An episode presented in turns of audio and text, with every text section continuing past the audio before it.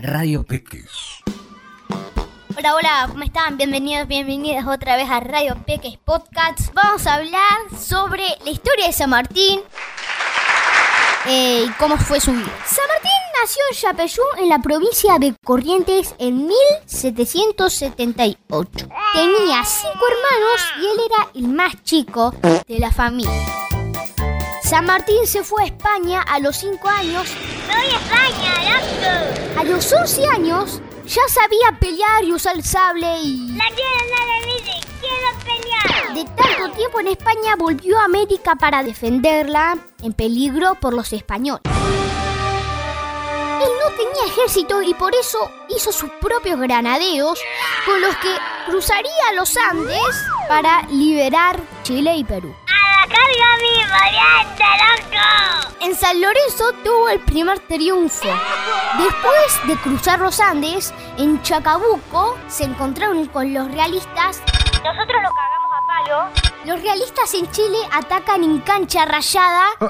Después de liberar Chile, se va a Perú con Simón Bolívar. ¿Sabías que para la expedición a Perú, San Martín tuvo más apoyo del gobierno de Chile de Buenos Aires? Como que Buenos Aires y el triunvirato no le daban pelota, se fue a Mendoza y lo dejó a cargo a Simón Bolívar.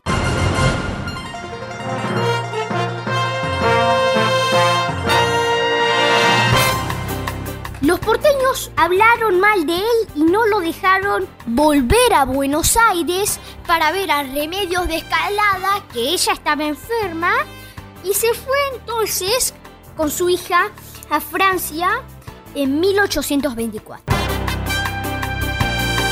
Ahora hablamos con unos amigos y amigas que se llaman María Emilia, Juanjo y Joaquín, Macarena y Santino. Les preguntamos, ¿qué le dirían si se encuentran con San Martín?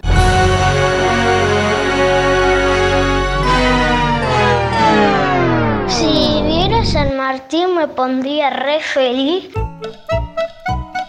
Eh, y le preguntaría, ¿cómo fue tu guerra? San Martín, sos lo mejor, sos lo más, sos un capo.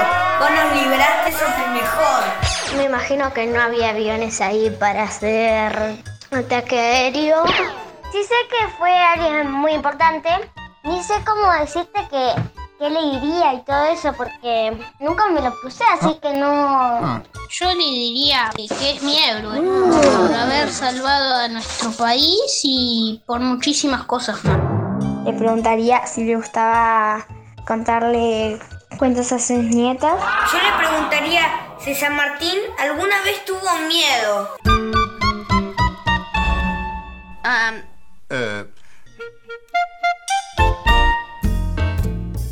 Le preguntaría también cómo cruzó la cordillera con tanto frío. ¿Sabés qué otra cosa le preguntaría?